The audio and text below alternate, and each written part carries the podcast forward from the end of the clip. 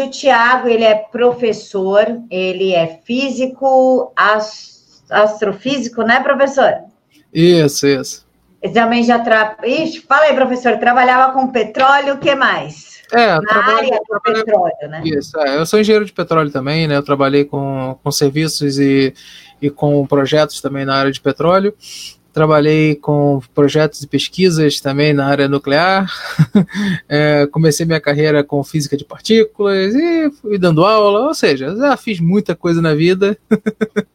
é. Ou seja, ele é o próximo ganhador do Prêmio Nobel de Física, certo, professor? É, não, não, infelizmente não. Mas, mas conheço, conheço um ganhador do Prêmio Nobel. Conheço o professor Ivan Giaver, né? É um velhinho lá de 90 anos, gente boa pra caramba, aquele cara lá que fala também contra o crescimento global. O professor Ivan Giavé é ganhador do prêmio Nobel contra essa farsa aí.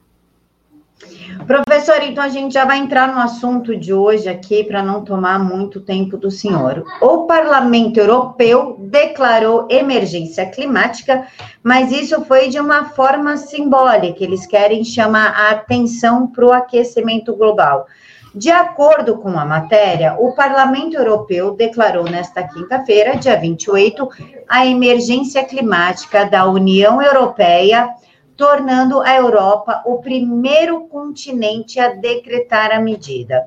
Professor, levando em consideração que a Europa não é assim um dos maiores exemplos de, de equilíbrio, né? Eles tomam diversas atitudes pro, até de uma minoria e acabou prejudicando muito de seus cidadãos. O senhor acha realmente que essa declaração, mesmo que de caráter simbólico, seja necessária e o que, que ela engloba? Olha, é, para mim é totalmente desnecessário essa declaração. Né? Primeiro que não existe esse negócio de emergência climática no planeta Terra. Ponto. Né? Não, não existe não existe essa, essa coisa desse que o planeta está ah, o planeta vai acabar, o planeta está aquecendo demais. Não, não, não, não tem nada disso. Essa é tudo fake news. É, outra situação, né? É, eu vejo, tá, na minha opinião, eu vejo é, com outros olhos essa declaração. Por quê? É, os dados que tem dessa, dessa pesquisa, né, da, da, pesquisa que fizeram lá sobre as pessoas que votaram, tá, é, 225 votos foram contra isso. Tá? Ou seja, um terço do parlamento europeu, né, que são aproximadamente são, são 750 membros, um terço rejeitou essa, essa proposta. Tá? E isso aí, tá, é, nós fizemos, eu, tenho, eu pertenço a um grupo que fez uma, declaração climática mundial. Tá? Um grupo liderado pela Clintel, que é um grupo holandês, e eu sou embaixador da América do, América do Sul, né, dessa, dessa declaração climática mundial. Né? Então, essa declaração foi lida no Parlamento Europeu é, dias antes dessa votação, foi um trabalho fantástico né, que o grupo fez, e eu considero tá, uma vitória, não foi uma derrota porque há cinco anos atrás era impensável ter um terço do parlamento europeu a nosso favor. Tá? Agora, foi uma derrota? Foi. Mas uma derrota com gostinho de vitória, porque um terço do parlamento rejeitou isso. Bom, implicações sobre isso. É, uma das grandes implicações que, que me preocupa nessa, nessa idiotice aí é o seguinte: é, se a Europa está declarando é, emergência climática né, para o continente, querem que é, sejam feitas, tomadas medidas, sejam algumas coisas sejam é, realmente eficazes para isso, tal, como aquela, aquela palhaçada do CO2 e tal. É, existe um grande problema, tá? Que, na minha humilde opinião, é o seguinte: quando você tem o um poder econômico na mão, você vai tentar fazer com que as pessoas que você vai investir ou que você vai comprar alguma coisa sigam a mesma linha. Então, né, de repente, o que pode acontecer? Olha, Europa, eu não, o Brasil, eu não vou comprar de você porque você está desmatando muito. Eu não vou comprar de você porque você está emitindo muito, mesmo que isso não seja uma, não seja uma verdade. Né? Então, esse é para mim é um grande, uma grande preocupação. São as sanções econômicas por causa do poder econômico da Europa. Professor, é, aqui de acordo com a matéria, está escrito o seguinte: em uma declaração, os parlamentares europeus pediram que a Comissão Europeia assegure plenamente que todas as propostas legislativas e orçamentárias relevantes estejam completamente alinhadas com a meta de manter o aquecimento global a ponto de 1,5 graus Celsius em relação à era pré-industrial. O que, que ocorreu na era pré, na era pré-industrial com o clima para que se mantenha a base? Por que, que houve, então, essa oscilação e essa exigência que seja 1,5 graus abaixo? Então, é, eles querem né, manter o suposto aquecimento global antropogênico em 1,5 graus, que falam que isso daí né, seria, a, qualquer coisa acima disso seria né, um, um cataclisma, né, um cataclisma ambiental. Só que aconteceu o seguinte: esse período é, anterior, né, pré-industrial, é, ele foi compreendido o seguinte. É, o, o, IPCC usa entre 1850 e 1900 como base para a, a sua média né, normal climática. Só que aconteceu o seguinte: um pouco antes dessa, desse 1850, tá, existiu um negócio chamado Pequena Era Glacial, né, e foi também o mínimo solar de Dalton, que foi um período extremamente frio, período no qual também ocorreu a própria Revolução Francesa, né? aquela revolução que é, as pessoas passavam fome, clima frio, tinha quebra de safras tal, e é, nós estamos vendo isso hoje acontecendo na, na Europa, Estados Unidos também. Então o que acontece? É, essa normal climatológica que o IPCC pegou né, como parâmetro de temperatura, o CO2 na época estava baixo, tá? estava bem baixo e a temperatura estava fria. Então que, que, eles, que, que eles alegam? Que o desenvolvimento da humanidade começou a emitir CO2, CO2, CO2, que aumentou a temperatura. Só que se nós voltarmos um pouco mais, né, no período do tempo, nós pegarmos todo o Holoceno, tá? Todo o Holoceno, onde. O né, que, que é o Holoceno? É um período compreendido entre, entre 11 mil anos atrás até, até hoje. Se nós pegarmos todo esse período, nós tivemos a maior parte dele, a grande maior parte dele, com CO2 mais baixo, né, que foi todo ele, mas com temperaturas mais altas. Então, não, o CO2 não controla o clima. Esse é um grande problema né, da, da União Europeia querer fazer essas sanções econômicas né, por causa de uma mentira. Isso que, que me assusta, isso que eu tenho receio né, com, com essa declaração. Só isso, porque o resto não tem. Ó, professor, eles estão alegando aqui que a nova presidente da Comissão Europeia, alemã Ursula von der Leyen, não sei falar, gente, desculpa, cujo mandato começa oficialmente neste domingo, propôs o Acordo Verde Europeu, que visa alcançar a neutralidade climática. Como uma neutralidade climática, se nós moramos em pontos diferentes e cada região tem um clima mais seco, um clima mais quente, um clima mais úmido, como é que se alcança a neutralidade de algo que é tão desigual? Então, no, no, que eles falam de neutralidade climática, eles estão eles, é, estão querendo falar de emissão equivalente zero, ou seja, neutralidade de carbono, neutralidade do CO2, né? é, ou seja, tudo que emitir você conseguir absorver. Então, como é que eles fazem né, é, isso? Isso começa a me incomodar. Como é que eles fazem isso? Simplesmente né, vão, vão falar o quê? Olha, vocês têm que plantar arvorezinhas, né? Que as arvorezinhas são os sumidouros, né? Do, do, dos supostos gases do fim do mundo, né? Que o CO2, que a árvore come CO2, lembrando disso. Mas é, enquanto eles vão ficar, né? Com as indústrias, vão ficar com geração de energia segura. Lembrando que a hipócrita da Alemanha construiu 24 termoelétricas né, a carvão, sendo quatro delas a linito, um carvão extremamente poluente que libera enxofre é, bastante é, enxofre na atmosfera. É, a, a, China, por exemplo, que não, não faz parte da, da Europa, claro, mas a China está tá planejando construir 300 é, usinas termoelétricas ali perto, ao redor do mundo, só que ao redor do mundo dela ali perto dela, para gerar demanda por carvão dela e uma energia estável. Então, aí o que acontece? A Europa né, quer fazer essa neutralidade, onde ela pode emitir, é, porque os reatores nucleares também franceses estão a ponto de, de trocarem, né? Então, o que acontece? Esses reatores nucleares terão que ser é, trocados, terão que ser é, já, já não foram muito bons e a França também não está muito bem das pernas. Então o que acontece? A saída vai ser a termoelétrica. Ou seja, eles podem ter energia estável, eles podem ter energia segura e o resto do mundo não. Por favor, né, pessoal? Por favor.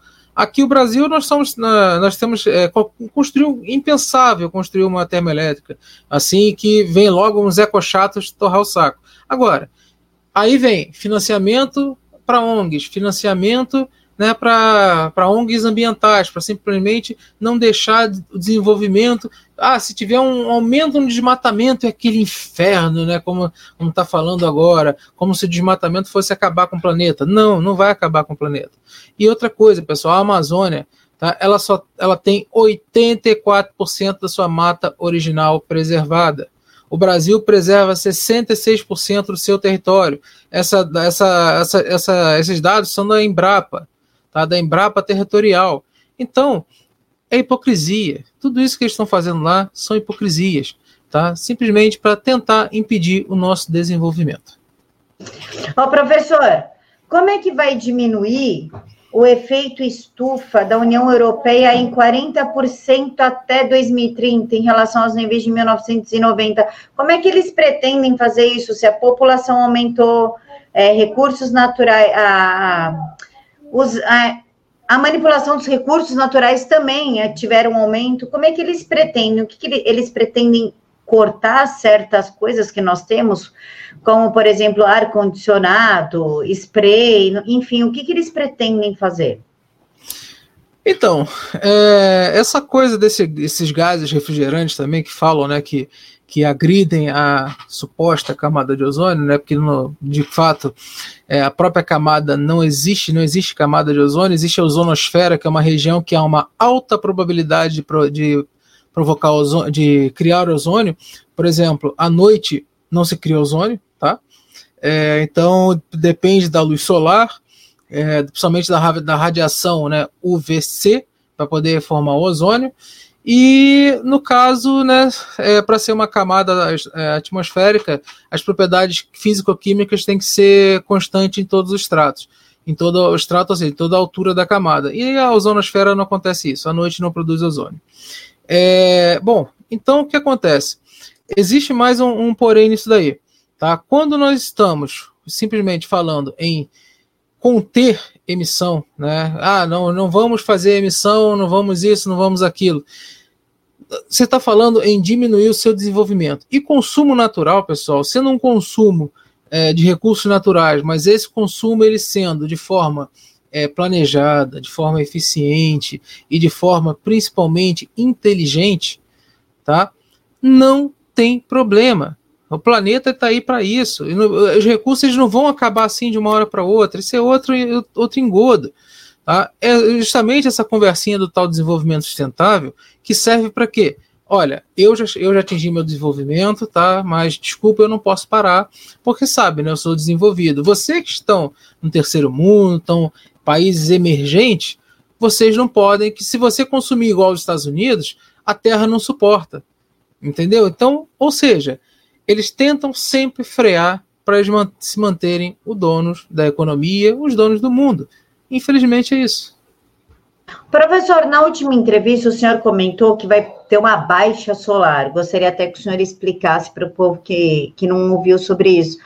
Se vai haver uma baixa solar, como é que vai haver o aquecimento global? Porque quando o sol abaixa, a temperatura também abaixa, que é o perigo da era glacial. Né? Quando cai muito a temperatura do sol, obviamente, que é da Terra, a gente entra em era glacial novamente. Como é que, havendo uma baixa solar, pode ter um aquecimento global? Pois é, também gostaria que eles me, explicassem essa física, entendeu? Que até hoje ninguém explica, né? Como que, é, é, apesar que eles, eles inventaram que o aquecimento global causa o frio, né? Que eles chamam de extremos climáticos. Só que até hoje essa física não bate. É, a questão do, do Sol, ele passa também por ciclos. Tá? São ciclos de 11 anos, né, ciclos de manchas, que, que é aproximadamente 11 anos. Tem ciclos de aproximadamente 90 a 115 anos, que é o ciclo de Gleisberg. Tem ciclos de aproximadamente 200 a 240 anos, ciclo de Vries. Tem ciclos é, de 1.200 anos, é, 6.000 anos, 179 anos, ou seja, são vários ciclos combinados. Atualmente, nós estamos no chamado ciclo de mínimo, né? o mínimo do ciclo de 11 anos, que é o mínimo de é, ciclo de Suez. Só que, que acontece? Quanto maior a quantidade de manchas solares, maior a atividade solar. Maior a atividade solar, maior o campo magnético solar. Maior o campo magnético solar, menos raios cósmicos galácticos entram na, no meio interestelar, entram no nosso meio, né, no nosso, na, nosso sistema solar. Com isso, o que, que esses raios cósmicos fazem? O que, que tem a ver raios cósmicos com clima? Que simplesmente eles, ao entrarem na Terra, eles colidem com a atmosfera tá, e formam núcleos de condensação. Esses núcleos de condensação aumentam a nebulosidade planetária. O que, que é nebulosa, nebulosidade planetária? São as nuvens. Tá? As nuvens são um mecanismo que ajuda a diminuir a temperatura. É, basta vocês saírem ao sol, né, quando não tem sol, castigando a moleira, né? Fica um calor dos infernos. Passou uma nuvem, ah, né? ou seja, por quê? A nuvem ela faz isso, ela tem essa propriedade de impedir que parte da radiação chegue, ela, ela aumenta o albedo planetário, a taxa de reflexividade. E quando você tem o inverso, além do, do, do mínimo solar, você tem uma diminuição, claro, na quantidade de radiação que chega à Terra, e você tem uma diminuição, o quê? Na, é, na no campo magnético solar. Essa diminuição no campo magnético solar faz com que mais raios cósmicos atinjam a Terra. Fazendo o quê? Aumentando a nebulosidade. Foi percebido tá, que muito dessa, dessa, desse aquecimento natural foi por causa da queda da quantidade de nuvens. Tá? Esse você vê certinho, aumento da atividade solar, aumento da temperatura. E, de, e de, aumento da atividade solar, decréscimo da quantidade de nuvens. Gente, aí você vê, CO2 aumenta, a temperatura baixa. Então, CO2 aumenta, a temperatura aumenta. CO2 é, cai, a temperatura aumenta. Ou seja, a curva de CO2 com curva de temperatura não bate. Agora, se você olhar a curva da atividade solar com a curva de temperatura e cobertura de nuvens, ela bate certinho. Então, meus amigos, infelizmente, nós estamos caminhando para um período mais frio, tá? E esse período mais frio, o que, que, ele, que, que ele vem com isso? Ele vem com quebras de safra. Eles vêm com é, geadas. Porque o, o, grande problema tá, do, do agronegócio pra, com o clima frio é o que? Não é o, o clima, ou seja, os 10, 20 anos frios, mas são aqu aquele evento de um dia, dois dias, três dias de neve que acaba com uma lavoura inteira, que mata os animais no, no pasto. Esse é o grande problema. Professor, é só uma dúvida minha que ficou, não do pessoal que está assistindo, a minha. Como que com aquecimento global, aquecimento aquece, quanto mais quente, mais calor. Como é que pode gerar um frio intenso? Pois é, eu gostaria que eles me explicassem isso. Eles botam a culpa num negócio chamado corrente de jatos, né? É, só que a corrente de jatos ela se fortalece, ou seja, chamada polares, que ela traz o frio polar. Né? Então, ela diz que ah, por causa do, do aquecimento global, tal, a corrente de jatos fortalece. Só que o, o a, a corrente de jatos ela se fortalece com o aumento do gradiente de, tempera, de, de temperatura e pressão. Então, meus amigos, só que se aquecendo, você não vai fazer isso. Então, é, é, fica uma física do impossível. Tá? E existem outros fatores, como o negócio chamado onda de Rossby, que são oscilações da atmosfera que fazem, que tem a ver com a oscilação do Ártico. Simplesmente quando essa onda de Rossby está no, no, negativo, ela avança para, para os continentes ali para os, para os Estados Unidos, ela avança para a Europa e você tem invernos mais frios. E está acontecendo isso agora. Tá? O Ártico ele tem muita influência. Essa oscilação do Ártico ela tem muita influência tanto na quantidade de gelo que se forma, onde você tem, quando você tem uma oscilação do Ártico positiva junto com a oscilação do Atlântico Norte positiva, que são oscilações oceânicas, tá? São interações oceânicas atmosféricas, você tem queda de gelo no Ártico, tá? E é o que está acontecendo agora. Tanto é que mês passado eu até fiz um vídeo no meu canal mostrando que a, que a cobertura de gelo no, no Ártico Tá? Simplesmente o que aconteceu? Ela caiu, ela foi menor do, desde 2005. E ninguém falou nada na mídia. Eu falei, eu que sou contra o aquecimento global, falei. Só que eu falei e expliquei. Entendeu? Essa é a diferença. Uh, o problema de, desses caras é que eles são alarmistas. Tá? Eles, eles querem colocar a culpa sempre no CO2. e nunca na, na natureza, que são os ciclos naturais né, que acontecem, simplesmente. Então, professor, ah, pessoal, ah, o canal do professor está aqui na caixa de informações, eu já deixei tudo prontinho para vocês, é só clicar. Professor, então a gente pode dizer que essas desculpas que lhe dão, ar polar durante o aquecimento global, seriam ginásticas mentais para justificar esse terrorismo climático que eles querem fazer? Perfeito, perfeito. É, tem que arrumar uma justificativa. Senão, se não falar que for, que for o CO2, que é o aquecimento global, e se você falar que é, que é algo ligado ao aquecimento global, você tem simplesmente você tem dinheiro para as pesquisas, você tem é, financiamentos. Se não, não tem. Esse é outro porém. Professor, o efeito estufa, o El Ninho, El Ninha, né? Que eles agora eles pararam de falar sobre isso. Onde é que foram parar os, ambos os efeitos depois do aquecimento global? Porque não se falou mais. Agora só se fala em aquecimento global, aquecimento global, global e não se fala mais do efeito estufa, do El Ninho e da El Ninha. Como é que fica? Onde que eles estão? Onde que eles foram parar? Então, o, o, efeito estufa, na verdade, ele é, como é apresentado pela academia, ele é uma impossibilidade física. Tá? Então é, seria é que, ele, que eles falam o seguinte: que quanto mais CO2 é, na atmosfera, quanto mais gases de efeito estufa, mais aumentaria o efeito estufa, e com isso você aumentaria né, o aquecimento global.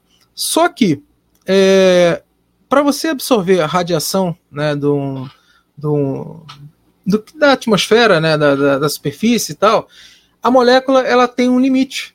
E essa absorção ela não é 100%. Nada na natureza é 100%. Então, se a absorção não é 100%, a emissão também não vai ser 100%. Então, o que acontece? A atmosfera ela se aquece de baixo para cima, tá? Em contato com a superfície, colisões de moléculas com a superfície, ela vai trocando calor e tal. Então, ela é o que? A atmosfera ela não é, é mais radiativa, ou seja, efeito da radiação, do que convectiva, né? Então, é, essa, essa molécula, essas moléculas que se, que se aquecem, elas trocam calor com as outras com colisões. O CO2 e outras moléculas absorvem o, o, a radiação infravermelha, que eles falam que é o problema, só que na hora de emitir essa radiação, ela é uma radiação de menor energia do que a inicialmente ad, a, a, adquirida. Tá?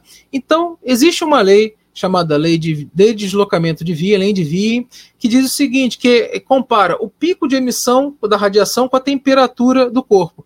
Então, se você tem uma, um, um corpo que emite uma radiação e essa radiação é absorvida por, um, por uma molécula, essa molécula vai emitir uma radiação né, menor, ou seja, de menos, menos energia do que inicialmente a, a, a, absorvida. Seria o mesmo que um corpo mais frio querer esquentar um corpo mais quente. Impossível. Certo? Agora, questão do El Ninho.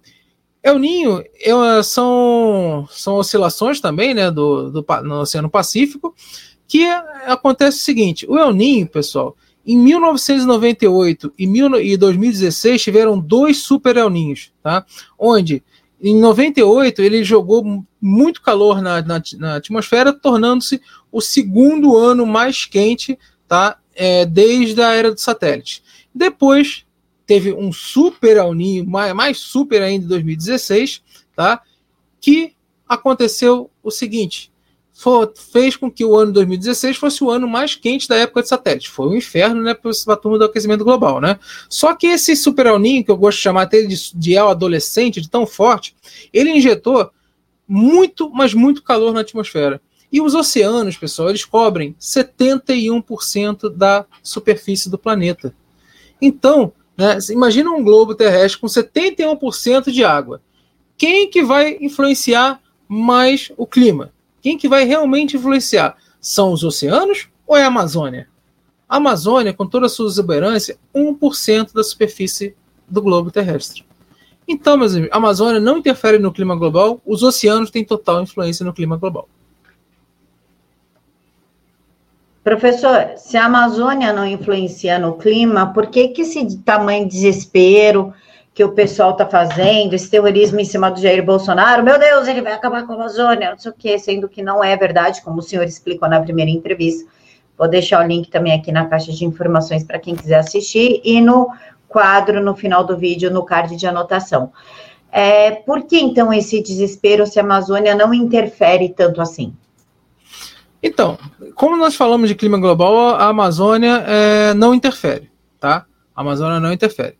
Mas quando nós falamos, né, por que, que eles estão querendo fazer isso, simplesmente é quando a Amazônia é muito rica, o solo é muito rico, tem muitos minérios, né, tem uma biodiversidade tremenda. Seria uma idiotice total nossa tentar degradar a Amazônia. E, e outra coisa, é, no atual taxa de desmatamento, a Amazônia duraria muito mais de 500 anos se, se ela não se renovasse. Tá? Existem 400 bilhões de árvores na Amazônia, pessoal. A, a estimativa são 400 bilhões de árvores. Agora, quando nós temos é, pessoas interessadas em não deixar você explorar a Amazônia, né, com medo de falar que ah, nós vamos é, devastar a floresta, como eu falei no vídeo passado, explorar não quer dizer devastar, tá? é só questão de fazer uma, um desenvolvimento racional. Aí o que acontece? Você tá, não pode usar os seus recursos, a Amazônia é riquíssima em nióbio, a Amazônia é riquíssima em ouro, é riquíssima em outras pedras preciosas e outros minerais, tá? além, claro, da biodiversidade, que isso é uma das maiores riquezas não explorada na Amazônia, tá? não explorada por nós. Tá? Mas japoneses já têm muitas coisas que tiraram aqui da Amazônia e patentearam lá fora, não só japoneses. Né? Então, explorar realmente é, é importante. Explorar é importante para até mesmo conservar. Parece né, um, um, um, um, antagonismo nisso aí, mas não é. Tá? Então, o que, que eles querem? Se a gente não pode explorar, não pode desenvolver, eu não posso chegar e botar uma termoelétrica lá na Amazônia para abastecer Roraima e ela tem que ficar dependendo de, de energia externa, de país que está aí mais ferrado do que o nosso. Né? Então, é isso aí, meus amigos. É simplesmente tudo tentar impedir crescimento dos países que estão em desenvolvimento. Só que vai falar para a Rússia e para a China que eles não podem se desenvolver. Professor, o senhor pode então responder duas perguntas. A primeira é da Elizabeth, que perguntou: bactéria não gosta de frio? E a segunda é qual que é a importância do nióbio? O que, que o nióbio vai fazer aqui para a gente se a gente explorar? Então, é, bactéria realmente não gosta de frio. Né? É, na verdade, é, existem algumas informações aí, eu não, eu não sou biólogo, tá? Mas é, a bactéria tá, é, também é muito importante você fazer um calor, né? Porque o calor ele ativa a defesa do corpo, a, a vasodilatação. Né? Mas dependendo do, do tipo de. Tem gente que fala que for uma infecção generalizada, tem que baixar um pouco a temperatura, para justamente não deixar a infecção progredir. Então, é, aí eu, eu teria que trazer um, um especialista médico, um biólogo aí para falar melhor. Mas até onde eu sei, bactéria realmente não, não é muito fã de frio, né? É, agora, quanto ao nióbio, o nióbio ele é um simplesmente um metal, tá? Que o Brasil tem a maior reserva do mundo e as pessoas acham é, que o nióbio será uma salvação total. Não. O nióbio ele vai ser muito importante na economia, sim tá? Porque o Brasil ele detém a maior reserva. Mas também a gente não pode chegar e falar assim, olha, o Brasil vai botar o preço que quer. Por quê? Se chegar assim, o Brasil vai botar o preço que quer, o pessoal lá de fora fala assim, então pega o seu nióbio, né, deixa na terra, para não falar em outro lugar, e que a gente acha uma alternativa com outras ligas que não são tão eficientes, mas vão, vão fazer é, o trabalho. Então, primeira coisa, você também não pode chegar, fazer uma extração de nióbio em massa, e botar para vender, botar para vender, botar. O que, que acontece? Vai ter excesso de produto, né? Quando você tem uma balança comercial oferta e demanda, quando você tem excesso de produto, o preço cai. Aí não vai adiantar nada, tá? Mas o nióbio, sim, ele tem que ser explorado, ele é muito importante para indústrias, né, como, é, por exemplo, as ligas de nióbios melhoram, melhoram por exemplo, as, os dutos, dutovia de minério, de petróleo, de óleo, de outras coisas mais, né? Elas são ligas aeroespaciais muito importantes, tá? Elas são ligas também, é, elas são ligas também que servem para a indústria naval, elas são ligas que servem também para a indústria nuclear, tá? porque ela, elas são muito resistentes ao calor, ela aumenta a resistência da liga ao calor intenso. Então, ou seja, o nióbio tem várias aplicações, várias aplicações. Mas é aquilo, ele é muito bom, sim, mas também não é o único. As pessoas têm que botar isso na cabeça. O nióbio não é único. Ele é excelente, mas não é o único. Então, tem que ser explorado e tem que ser usado com inteligência. Se inundar o mercado de nióbio, o preço cai. E se falar que você, olha, eu vou cobrar o preço, né? É, ah, vou cobrar 10 vezes mais do que agora. O pessoal lá de fora vai mandar, então deixa aí na terra que eu não quero. É o que, que a gente vai fazer com o nióbio. Né? Então tem que ter essa inteligência e esse equilíbrio. Professor, vamos imaginar uma situação que ocorra o aquecimento global. Vamos fazer de conta que, ai meu Deus, eles estavam certos. Não era psicose ambientalista o que, que aconteceria efetivamente com a vida na Terra caso aumente esse 1,5 graus Celsius? O que? Se chegasse agora, aumentasse 1,5 graus Celsius, e a gente ia continuar na mesma coisa que nós continuamos agora. Porque já no, no passado já experimentamos temperaturas 17 graus maiores. Tá? É, e a vida prosperou. Tá? É, no tempo lá do, de alguns milhões de anos atrás, né? Tivemos dobro de, de, de, CO2, triplo de CO2, até 10 vezes mais CO2 na atmosfera. Já chegamos a 8 mil ppm, partes por milhão de CO2 na atmosfera. E hoje em dia nós temos 400. Tá? Hoje, a, a nossa atmosfera hoje é pobre de CO2. Mas o que acontece? Não ia acontecer nada com 1,5 graus. Não ia acontecer nada. Tá? Ah, vai derreter o Ártico. Hum, vai derreter o Ártico. Tá bom. Tá, duvido. Vai, é, porque o Ártico ele já derreteu muito mais no passado. Quando nós pegamos o Holoceno, um período mais quente, já teve muito mais é, reduzido. Quando nós é, pegamos os estudos né, do, dos núcleos de gelo, pegamos os estudos lá, é, granulometria, e os geólogos fazem bem isso. A Antártida já teve muito mais quente, período de 12 mil anos atrás. Então, elas estão aí até hoje. Tá? Então, isso aí, olha, 1.5 é, realmente não é problema. E se eu tá? Se chegasse para você assim, Tiago, você tem a chave, tá? Que se você virar para a esquerda, você resfria, se você virar para a direita, você aquece. Para que lado você viraria? Eu viraria sempre para o lado do aquecimento, tá? Por quê? Sempre que teve uma temperatura mais alta, a vida no planeta prosperou. Sempre na história do planeta que a temperatura esteve mais alta, ela prosperou. Pelo contrário do que falam no negócio de extinção em massa aí. Professor, agradeço ao senhor por ter conversado com o canal Direto aos Fatos e com o canal Vista Pátria, e eu gostaria que o senhor fizesse as suas considerações finais em cima dessa matéria aí do Parlamento Europeu declara emergência climática. Perfeito, Camila. Olha, obrigado pelo convite, né, agradeço ao canal Direto aos Fatos é a primeira vez a minha participação aqui. Agradeço ao canal Vista Pátria também, né, que já participei antes. Alan, um abraço para você. E, e realmente eu falo que o Parlamento Europeu ele pode fazer o que ele quiser, ele pode declarar o que ele quiser. O importante é que a, a natureza não responde a modelos. Tá? Tudo que eles falam de, dessas catástrofes, tudo que eles falam dessa uh, terrorismo climático que nós gostamos de falar, tudo que falam é simplesmente de ah, a Terra vai ficar 5 graus mais quente, vai ficar, é, sei lá, vai derreter, acabar o Ártico. Né? Já, o Ártico já era para ter acabado desde 2014, segundo Al Gore, né? e está aí firme e forte. Então, é, o nível do mar né, vai aumentar tanto que vai inundar as cidades. Né? você vê na History Channel, né, é, Manhattan, lá, Manhattan, lá em Nova York, né, com aqueles taxizinhos amarelos que não existem mais, só tem barquinho. É, é idiotice. Tá? Então, eu falo a vocês, tudo isso que eles estão falando tá, é resultados de modelos, modelos climáticos. Eles programam o que eles querem, eles botam o que eles querem.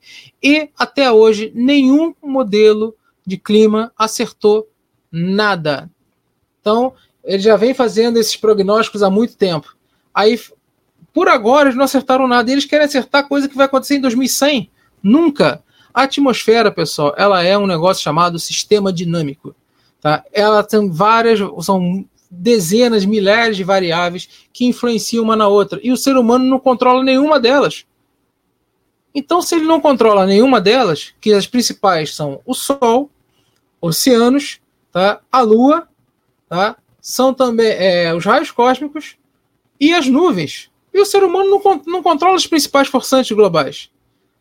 Então, meus amigos, fiquem tranquilos. Quando você tem um negócio chamado sistema dinâmico, ele invariavelmente evolui para um negócio chamado atratores estranhos. E isso aí já é uma física muito complicada dessa chamada teoria do caos, mas diz o seguinte: que quando você tem atratores estranhos, as previsões a longo prazo não funcionam. É impossível acontecer isso, fazer uma previsão a longo prazo. Então, resultados de modelos não correspondem à vida real. Eles querem que a vida real vire um modelo e não um modelo que se aproxime da vida real. Obrigado. Professor, é, o senhor pode dar uma palhinha, uma última pergunta? À vontade. O Felipe Teixeira queria saber sobre a matéria-prima do xisto. O xisto, né? O xisto ele é o xisto betuminoso, né? Xisto betuminoso é petróleo.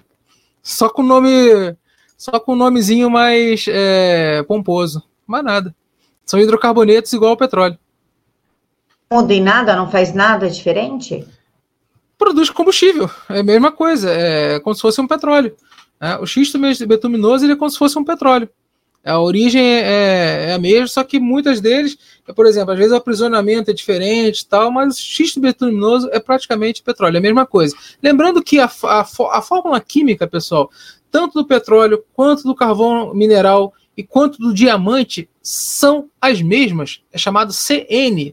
Né? O que muda é o que? É o estado de hibridização da molécula, onde o carbono, o carbono ele tem vários estados de hibridização, né? vários estados que você pode organizar essa molécula. Então, a mesma molécula que forma é, células complexas como as nossas, né, que são bastante maleáveis, né, um mais do que os outros, mas acontece o seguinte: forma diamantes, estruturas cristalinas, que é a mais dura do mundo. Lembrando que duro, em termos de cristal, em termos de, de material, é a resistência a risco, tá?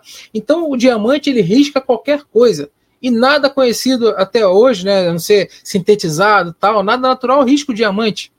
Então, é, aí você tem o, o, carvão. O carvão ele é um elemento totalmente poroso, mas é sólido. E você tem o petróleo, que é líquido. Tudo isso são arranjos carbônicos na hora da formação né, da, desse, desse material. E o xisto, o xisto, tanto é que é xisto betuminoso, e betume é petróleo. Tá? Então é só uma forma diferente de você encontrar a mesma coisa. Você vai fazer o refino, você vai fazer a mesma coisa. Normalmente o xisto vem muita areia, muita coisa embolada. Então você vai fazer refino disso, vai tirar os combustíveis como eh, gasolina, diesel, gás, isso aí. Professor, muito obrigada por responder mais uma pergunta aí depois das suas considerações finais. Não, à vontade, sem problema.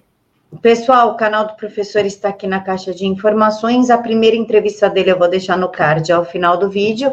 Agradeço aqui a presença de todos até o fim do vídeo. Quem não acompanhou ao vivo, Assista, por favor, desde o início, deixem as suas perguntas aqui nos comentários que eu repasso para o professor para ele responder lá no canal dele. Então, se inscrevam para acompanhar a resposta. Muito obrigada Camila, a todos. Camila, Oi. só um instantinho. Posso só responder uma pergunta do chat que ele é, falou ali o negócio? Claro.